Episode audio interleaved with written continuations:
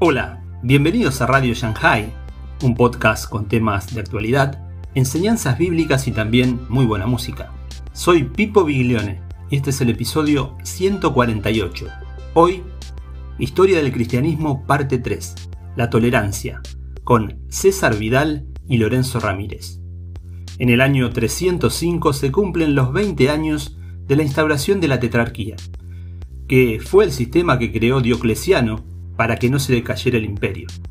Te invito a suscribirte a la plataforma por el cual nos escuchás, como Spotify, Anchor, Google Podcast, iBox, Apple Podcast y muchas más. Recordá que podés seguirnos en Facebook e Instagram y por favor, dejanos tus comentarios. Te invito a escuchar este episodio atentamente. Seguimos esta semana, vamos a seguir alguna más, con el cristianismo en Hispania. Estuvimos hablando de persecuciones durante las dos semanas anteriores. Hoy vamos a hablar de llega la tolerancia, pero ojo, ojo que la vista engaña. Y como siempre, a mi lado para estos viajes por la historia de España está don Lorenzo Ramírez, que hace doble sesión, hace doblete todos los lunes para, para gozo de los oyentes. Muy buenas noches de nuevo, don Lorenzo. Muy buenas noches, don César. Aquí simplemente le acompaño, llevándole el, llevándole el botijo y dándole de vez en cuando ¿eh? un poquito de aire. Y bueno, pues aquí estamos otro día más en Así fue España, así fue Hispania. Y a ver si nos enteramos a ver cómo acabó todo aquello de la era de los mártires, ¿no? Que el último día lo dejamos ya Ahí lo dejamos, estuvimos hablando de, los innumerables mártires de Zaragoza, aunque no llegaron a 20, en fin, todas estas cosas que siempre se embellecen, hoy hablaremos de alguna cosa embellecida también. Pero tenemos que empezar en un año que es un año de enorme relevancia histórica, que es el año 305. Y dirá la gente, bueno, ¿qué pasó el año 305? Bueno, pues muy sencillo. En el año 305 se cumplen los 20 años de la instauración de la tetrarquía que era ese sistema que creó Diocleciano para que no se le cayera el imperio, y entonces aquí lo que había que hacer era que los augustos se iban, los sustituían los césares, y al mismo tiempo nombraban a unos césares nuevos. esto, esto se cumplió como un reloj, las previsiones sucesorias, igual que a la muerte de Franco. Es decir, Galerio y Constancio Cloro, que habían sido hasta entonces césares, lo del cloro era porque tenía un color amarillento y así amarillo verdoso. Eh, Galerio, dice usted. No, no, no, Constancio ah. Cloro. Ah, es que Constancio... sí que acabó, sí que acabó amarillo, porque de hecho se murió ¿no? de, un cáncer, ¿no? Exactamente, pero en el caso de Constancio Cloro parece ser que lo del cloro era por un color de piel que indicaba que era una persona no estaba muy sana. Ahora vamos a ver que, efectivamente era así.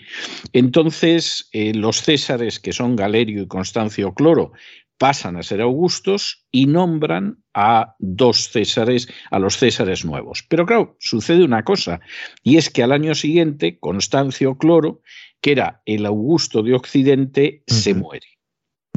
Tenía que haberlo sustituido el César Severino, que era como estaba previsto. Pero claro, Constancio Cloro tenía un hijo que se llamaba Constantino, las tropas lo aclamaron, por cierto, lo aclamaron en Inglaterra, que era donde estaba en aquel entonces, y bueno, pues ahí lo que sucede en un momento determinado, pues es que eh, Constantino ya de manera dudosamente legal se convierte en el sucesor, en un Augusto, en el sucesor de Constancio Cloro.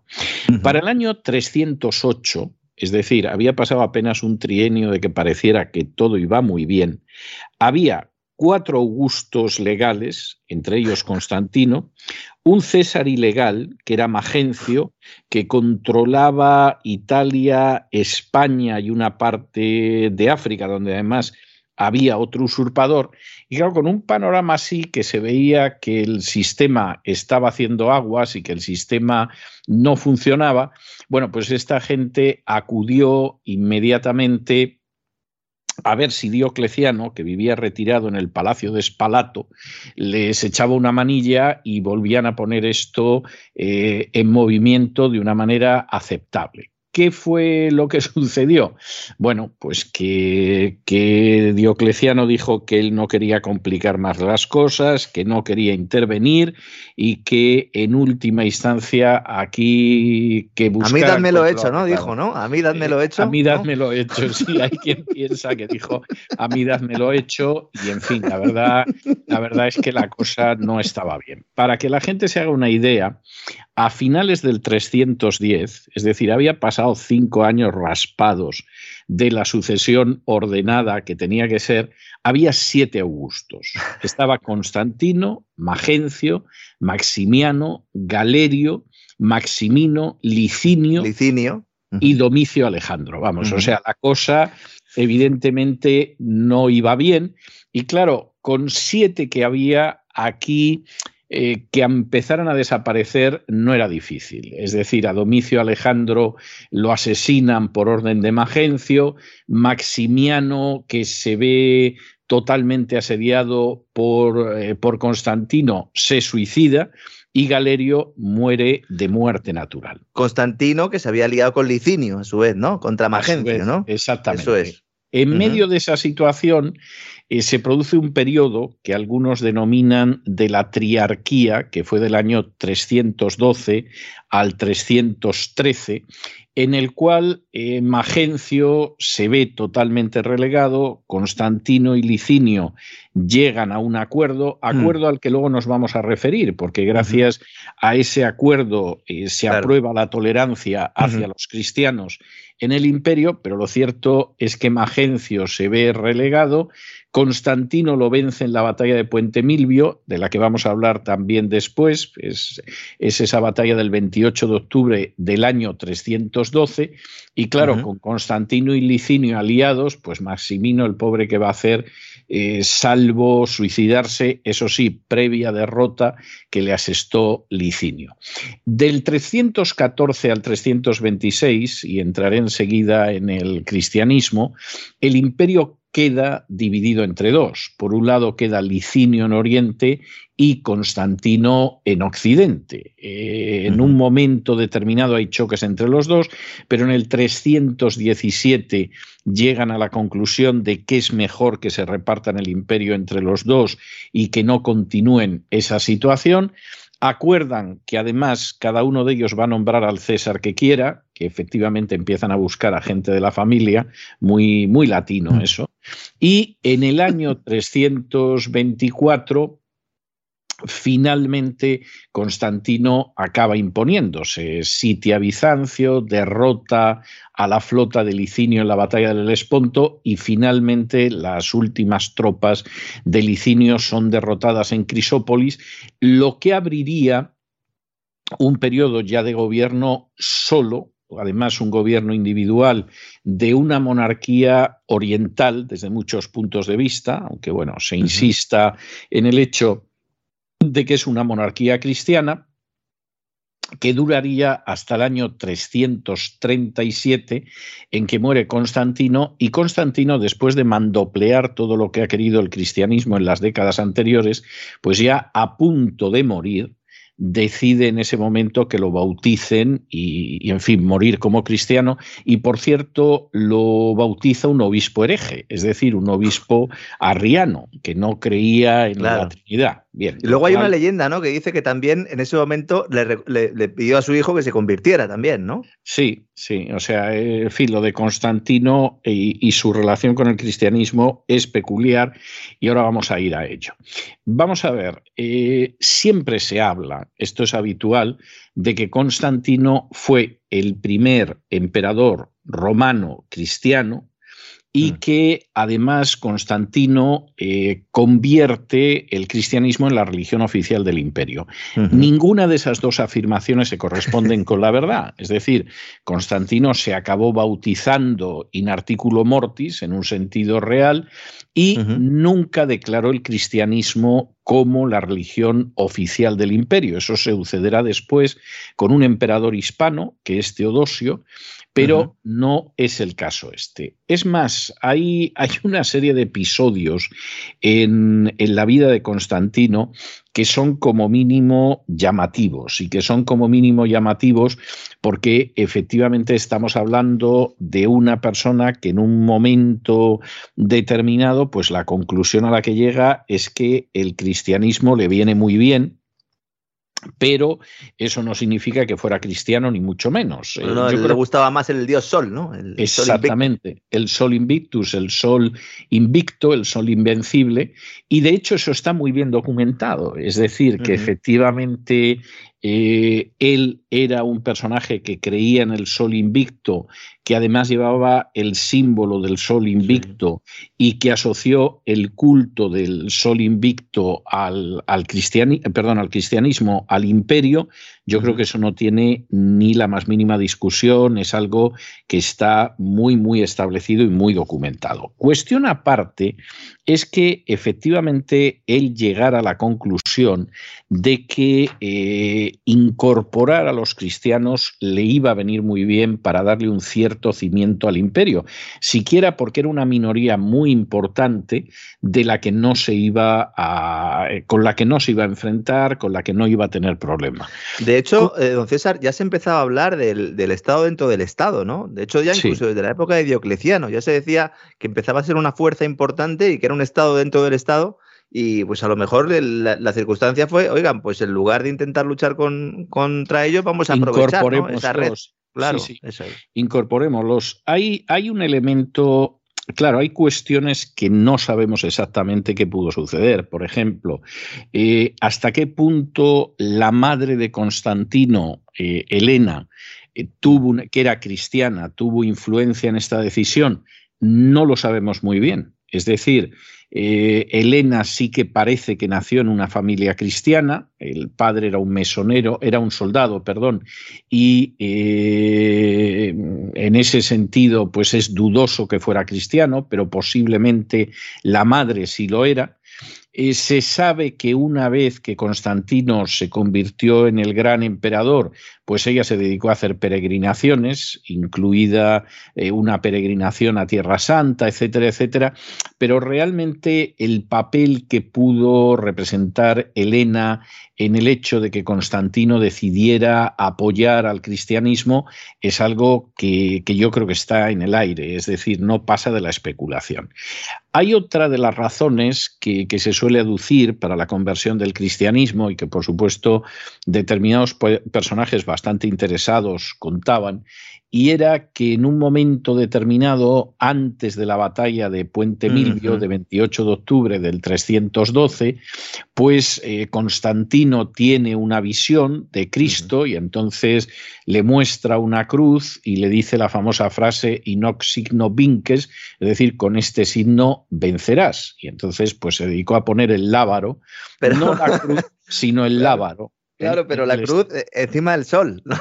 Exactamente, en el estandarte imperial. Y entonces, pues bueno, de esta manera, pues derrota a Magencio, etcétera, etcétera. Claro, el problema es que el relato que nos ha llegado, este es el relato que cuenta Eusebio, eh, que mm. cuenta Lactancio, que fue gente que fue muy favorecida por Constantino, ¿no? O sea, esta es la gente que generalmente el político los invita a cenar y luego va contando a los amigos, no, no, es una persona que está muy cerca, es una persona, no lo dice así abiertamente, pero es, es creyente, es un converso, el político les ha tomado el pelo miserablemente y los otros además se lo quieren quieren creer, ¿no?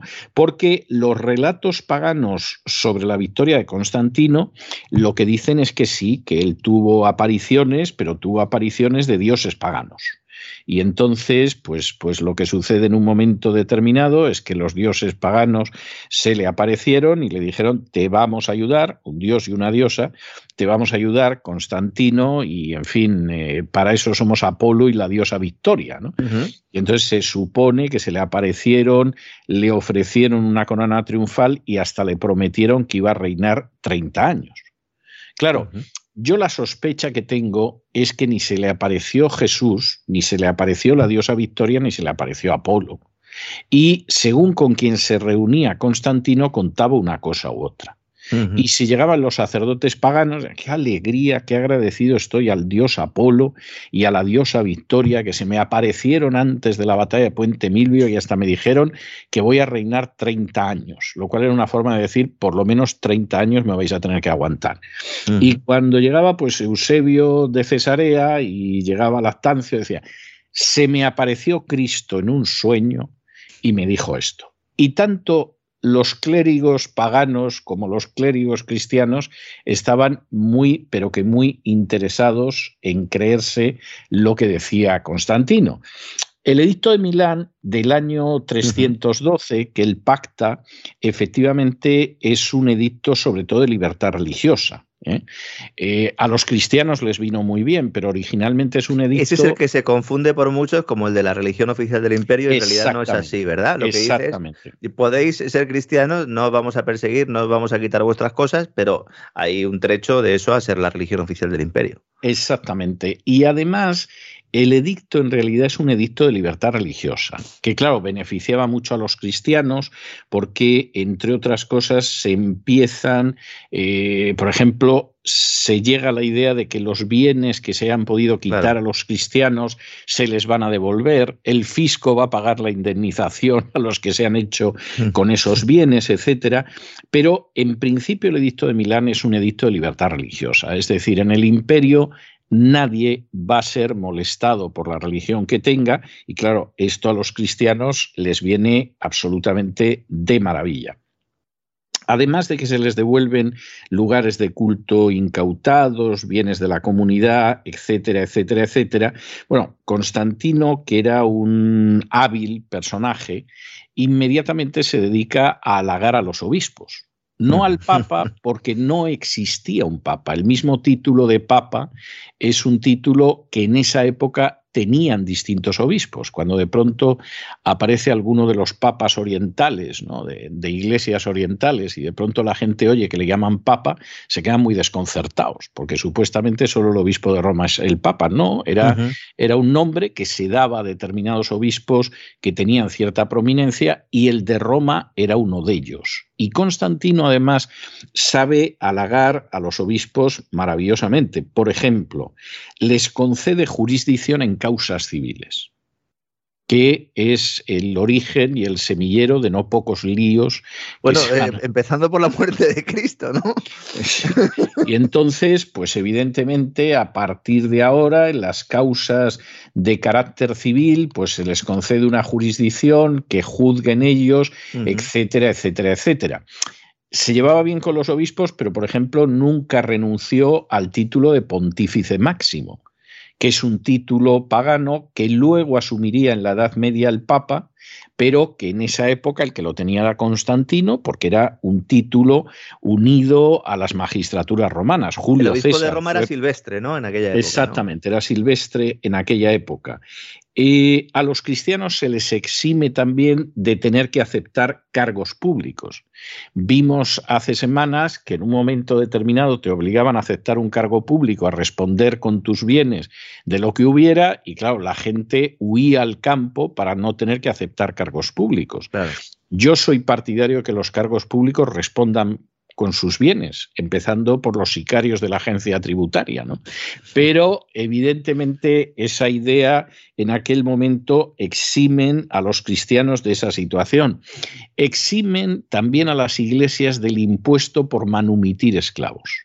Es decir, el hecho de poner esclavos en libertad implicaba pagar un impuesto, y lo que sucede es que a la Iglesia se le permite que efectivamente lo pueda hacer se le permite recibir herencias, lo cual, bueno, bueno, eso va a ser, pero algo, algo absolutamente impresionante, porque a partir de ahí los bienes eclesiales van a aumentar de manera absolutamente exponencial y en un momento determinado, eh, a medida que el obispo de Roma vaya extendiendo su poder sobre otras iglesias, esos bienes no se van a poder enajenar Con lo cual ya veremos, no sé dentro de cuántas temporadas, cómo habrá un problema de desamortización de esos bienes que entraban pero no podían salir.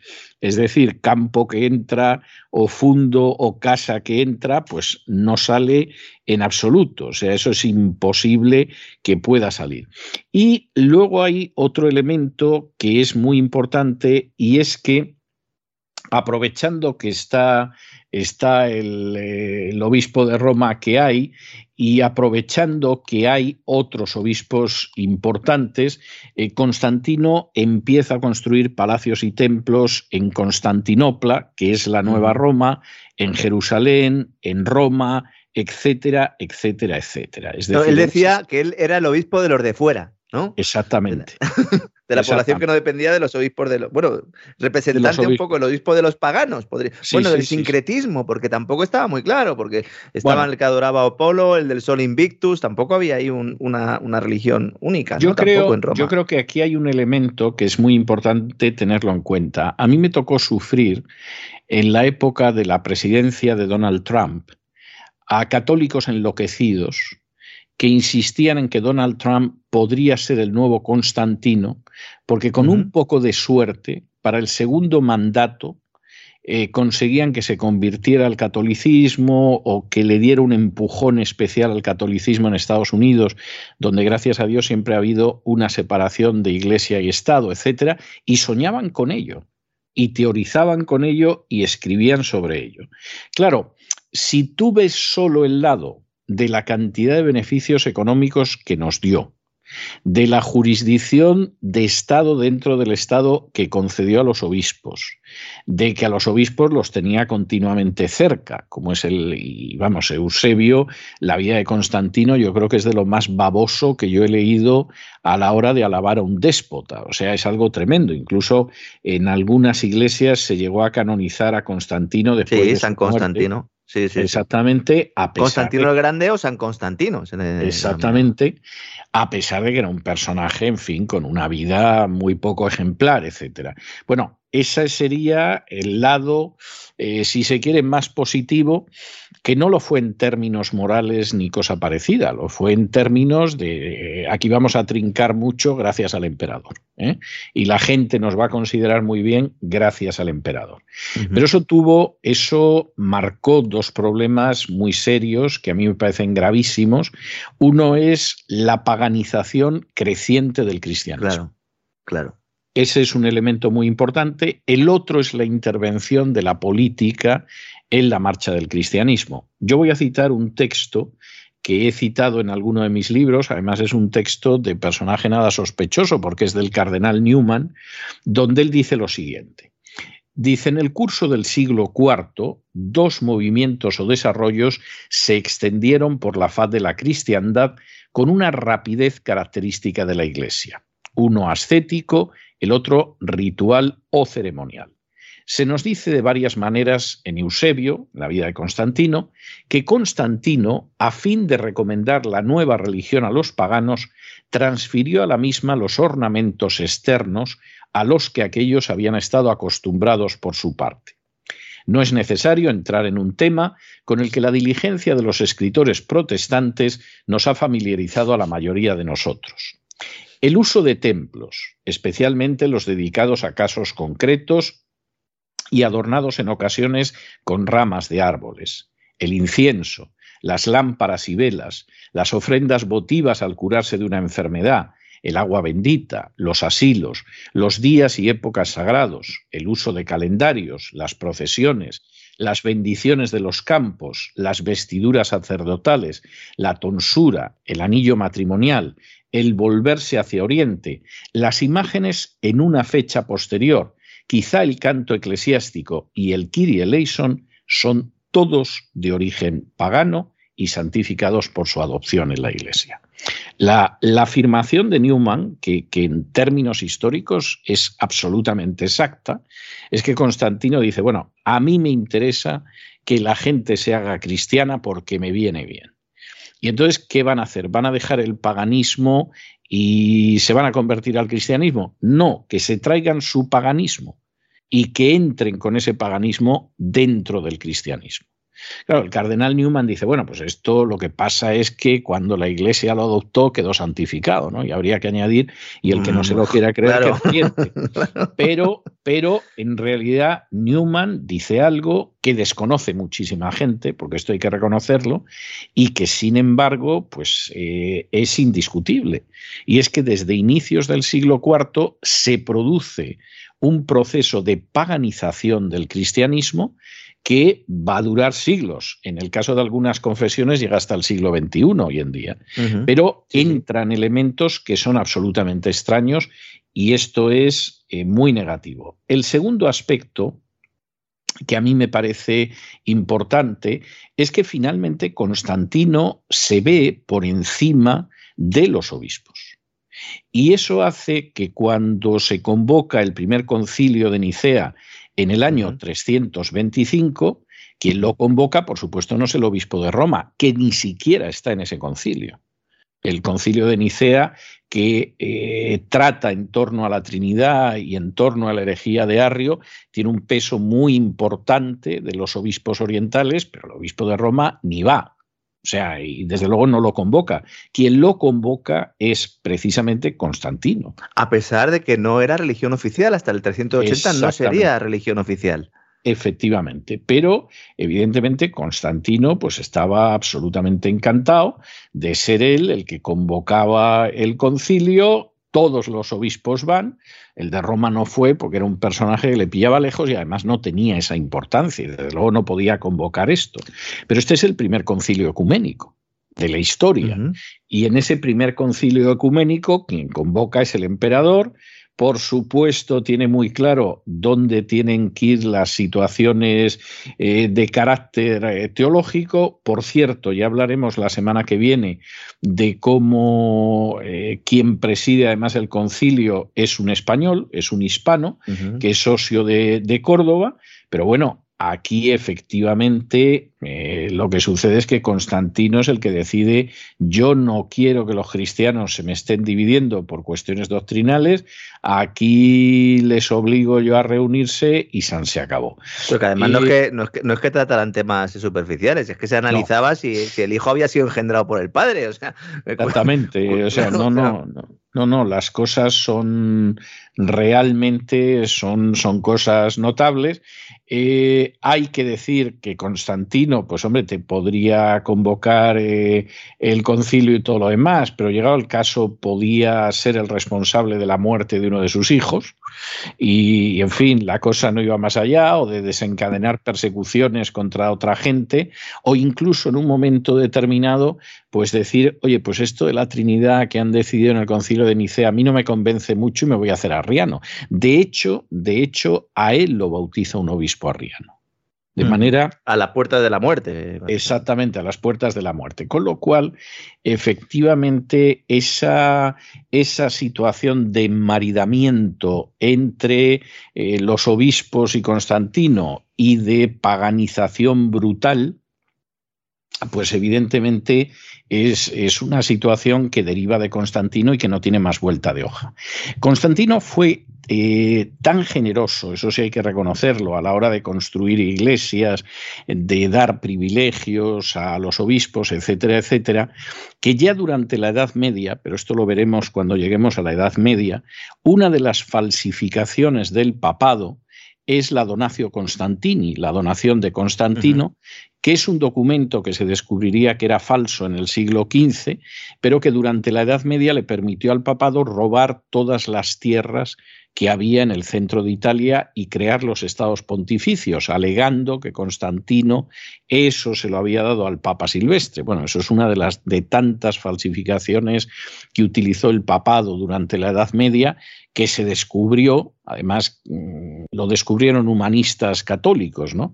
Y que efectivamente, bueno, el papado siguió utilizando la donación Constantini hasta el siglo XIX, cuando hacía siglos que todo el mundo sabía que aquello era una falsificación.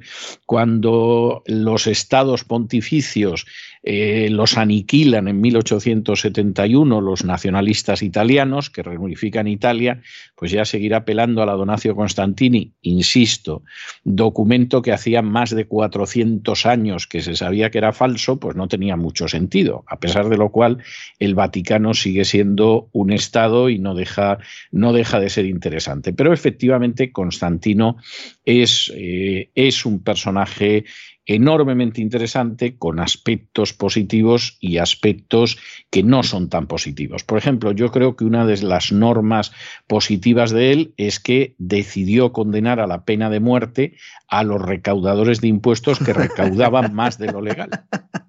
También, también, eh, también editó una ley eh, que no, se podía secuestrar a las niñas. Yo cuando lo leí, ah, antes se podía, antes se podía secuestrar a las niñas. Era muy fácil, y era algo para, para ser impune y en ese sentido pues eh, yo creo que es algo verdaderamente notable. Intentó sin éxito acabar con los juegos de gladiadores, no tuvo demasiado éxito, ¿verdad? No, porque no, fueron eliminados, pero no, efectivamente. porque eso es como querer prohibir el fútbol, ¿no? Pues sí, pues tú Y luego se le recuerda sobre todo, ¿no? Por todo lo que acaba de comentar usted, pero también fue, tuvo éxitos militares, ¿verdad? Porque logró contener, ¿no? Eh, a los bárbaros, entre comillas, ¿no? Sí, sí, sí, sí, no, es un personaje, yo creo que es un personaje eh, que hay que juzgar desde una perspectiva histórica. Es decir, de pronto convertir a Constantino en un príncipe elegido por Dios que solo hizo el bien y que favoreció mucho al mm. Papa, y para que quede claro que favoreció al Papa, falsificamos en la Edad Media un documento diciendo esto. Bueno, eso es, es simplemente una mistificación, una falsificación de la historia. Constantino es un personaje que consigue reunificar el imperio, que no era poco después de la crisis del siglo III, es un personaje que otorga la tolerancia a todo el mundo, aunque en un momento determinado empezó a perseguir a, a determinados grupos paganos. Es un personaje, por cierto, que impone el día de descanso dominical en domingo. Entonces hay quien dice aquí, bueno, pues el, domingo como día cristiano se lo inventó Constantino. No, el domingo lo celebraban los cristianos desde el siglo I y en hechos se ve claramente que, hombre, claro, si Pablo iba a predicar a una sinagoga, iba en sábado, que era cuando estaban los claro, reunidos. Claro, claro pero las reuniones de los primeros cristianos eran el primer día de la semana, que era el domingo. Ahora, sí que Constantino convierte esto en oficial y yo creo que, realmente, bueno, pues es algo positivo. hay otro concilio antes, que sería, del que no se habla nunca, ¿no? El de Jerusalén, ¿no? Siglo I, ¿no? Eh, sí. hacía referencia antes, luego siempre se habla del de Nicea, pero efectivamente es, eh, como, como, lo está usted diciendo, porque hay mucha gente que no sabe, bueno, supongo que sus seguidores, ¿verdad? Sí, porque además se tienen un elevado conocimiento de la Biblia, que el primer día de la semana era el domingo. Entonces, claro. Exactamente. claro. Sí.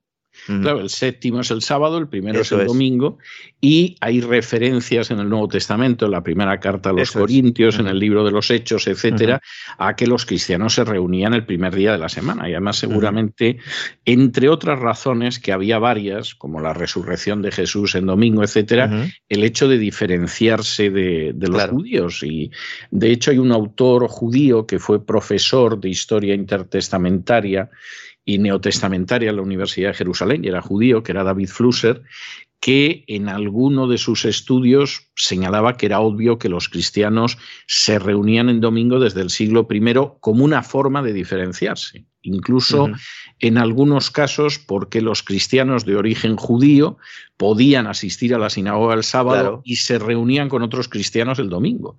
O sea, esta, esta es la, la, cuestión que hay en ese sentido. ¿no? Entonces, yo creo que hay elementos desde un punto de vista político de Constantino que son, son positivos, es decir, aguantó el imperio, fue un emperador que quiso ser tolerante, etc. Creo que hay otros aspectos que en contra de los que piensan que Constantino fue una bendición para el cristianismo, fue todo lo contrario, porque efectivamente, original.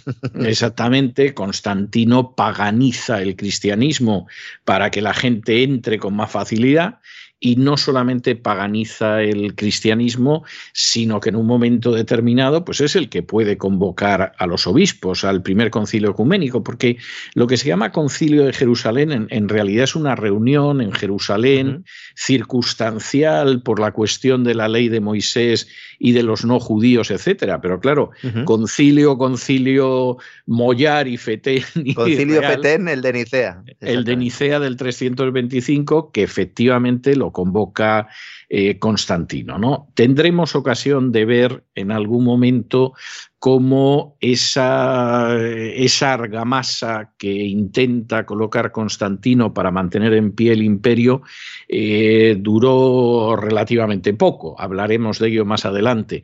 Pero la semana que viene Hemos mencionado a Osio, pero la semana que viene nos vamos a detener en algunos cristianos hispanos de la época que efectivamente eh, tuvieron un papel. Es decir, dentro no hay un padre de la Iglesia importante en España, es decir, eh, España no tuvo a un Juan Crisóstomo, no tuvo un Agustín de Hipona, no tuvo un Cipriano de Cartago, etcétera, etcétera, pero sí tuvo algunos personajes de cierta relevancia, como ese Osio que acabó presidiendo el concilio de Nicea, y haremos referencia a ello la semana que viene y contaremos qué pasa después con Constantino y cómo van llegando los bárbaros, pero esto lo iremos contando en meses sucesivos.